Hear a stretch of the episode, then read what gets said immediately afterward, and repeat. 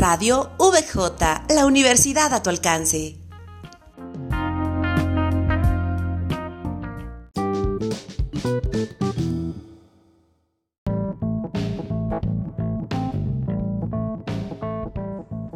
Muy buenas tardes tengan todos. Como siempre, es un gusto poderlos saludar en este su espacio que está diseñado especialmente para ustedes.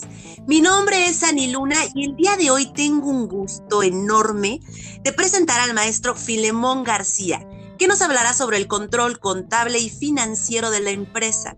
Muy buenas tardes, maestro.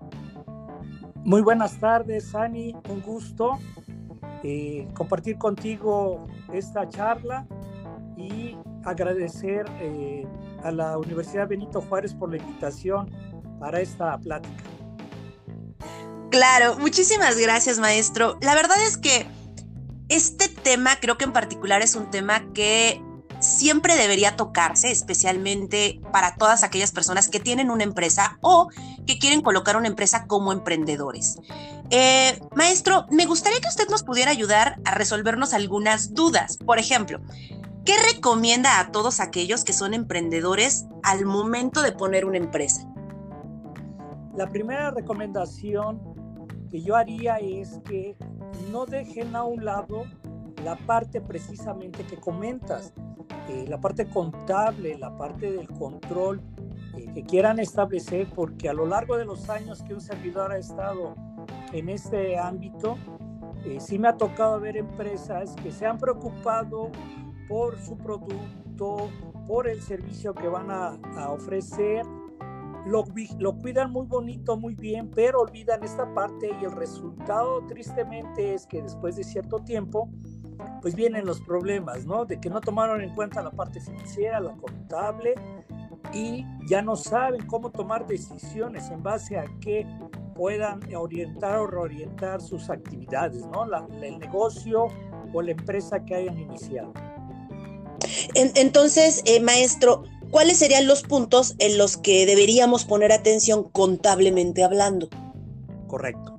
Así como comentas de alguien que, inicia una empresa, que está en un cubo de emprendedores, así como se asesora de marketing, de uso de redes, que actualmente es una forma de, de realizar y comercializar, no debe de olvidar la parte de la asesoría contable debe de buscar un experto. ¿Quiénes somos los expertos? Pues precisamente los contadores públicos, quienes somos los capacitados precisamente para, primero que nada, qué giro tiene la empresa, más o menos qué volumen de operaciones va a tener, para que entonces nosotros con esos datos podamos diseñar un, un control, un diseño de sus registros contables, una proyección financiera para que con ella vaya de la mano el emprendedor o empresario y lleve a buen término todo lo, todas las actividades que quiere él realizar.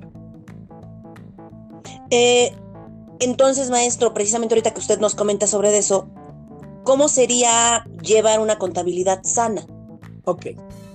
Los puntos eh, que yo siempre he sugerido con la gente que he trabajado, con los clientes que he tenido, es que debemos tener una comunicación franca y abierta el profesionista y el empresario para que en base a la visión que él tenga nosotros podamos hacerle un traje a la medida. Es importante que el empresario no tome a un lado o no, no, no, no le dé la importancia que corresponda a la información que, que nosotros le proporcionamos. Él debe exigir periódicamente una entrega de resultados, pero no solo la presentación como tal de resultados, sino la explicación sobre dichos resultados. ¿Va bien? ¿Puede mejorar? Eh, si va, en eh, va decreciendo a las actividades, tomar un punto de reorden, etcétera. Todo eso, lógicamente, va de la mano con un contador. Maestro, usted que ha tenido tanta experiencia precisamente sobre esto como contador, ¿usted piensa entonces que es válido llevar un estado de resultados y cómo hacerlo en dado caso? Sí, claro. Eh, el estado de resultados es uno de los estados financieros básicos. cualquier entidad, no importa el volumen de operaciones que tenga, el capital humano con el que cuente, todos deben de elaborar, y qué bueno que lo, que lo comenta o, lo comentas, este, Ani, porque sí me ha tocado ver que también hay empresarios que como su volumen de operaciones aún para ellos no lo consideran que requieren este tipo de información, de, alguna manera la desdeñan, no le dan esa importancia, pero de que se tiene que elaborar claro y sobre todo, vuelvo a insistir, nosotros los profesionistas, nosotros los contadores, les debemos explicar esos resultados.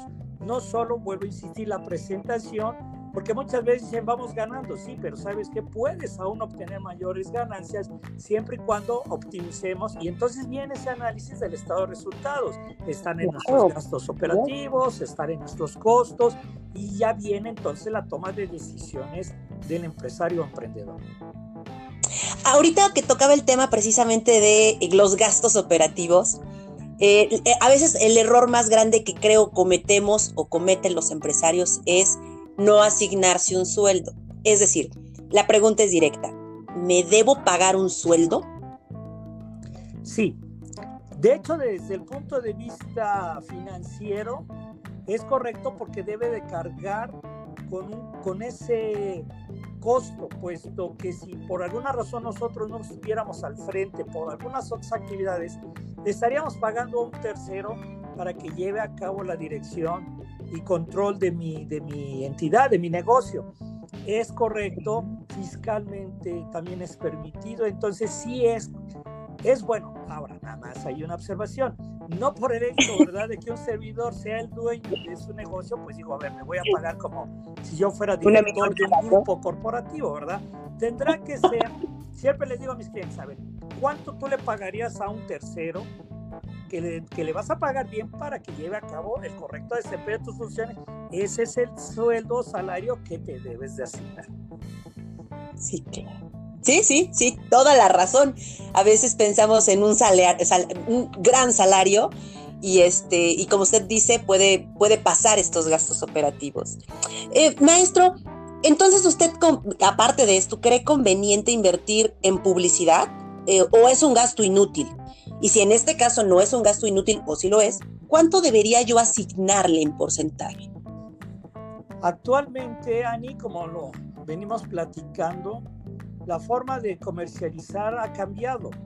Eh, ya aquello de hacer trípticos, panfletos, publicidad auditiva, ¿no? Este, volantes, ya ha quedado en desuso. Actualmente, con el avance de la tecnología, la tendencia de los jóvenes al uso de redes, pues ha hecho precisamente una herramienta indispensable para poder llevar a cabo las operaciones o la consecución de los fines por el cual yo he creado una empresa, sí se debe de pagar. Ya no podemos estar al margen.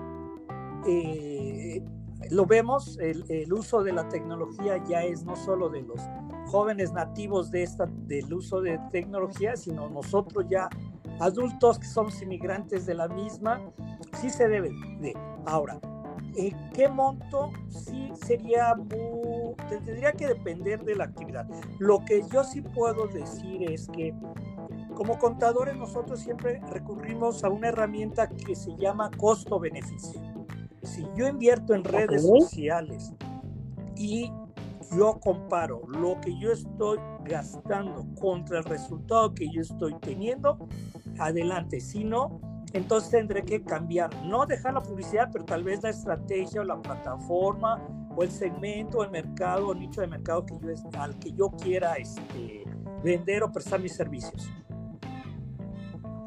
Bueno, la verdad, maestro, me parece sumamente interesante todo esto que nos está comentando y supongo, bueno, no, no supongo, estoy completamente segura que el viernes podremos saber muchísimo más respecto a esto.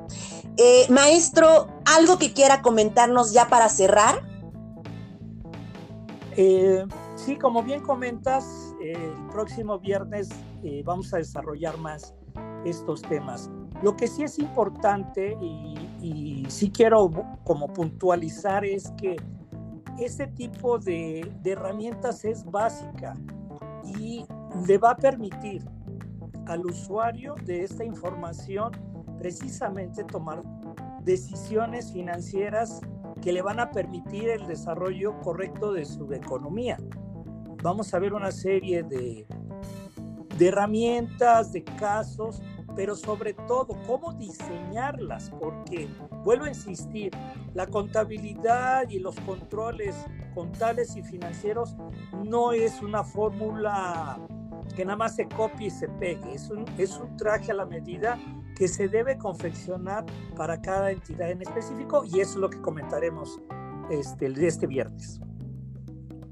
Pues ya lo escucharon, él es el maestro Filemón García. Este viernes 13 de noviembre a las 5 en punto de la tarde no se pueden perder su gran conferencia respecto a control contable y financiero de la empresa. Un gusto saludarlos, un gusto saludarlo maestro. Por favor, seguimos sintonizándonos como siempre. Mi nombre es Sani Luna y nos seguimos viendo. Hasta la próxima.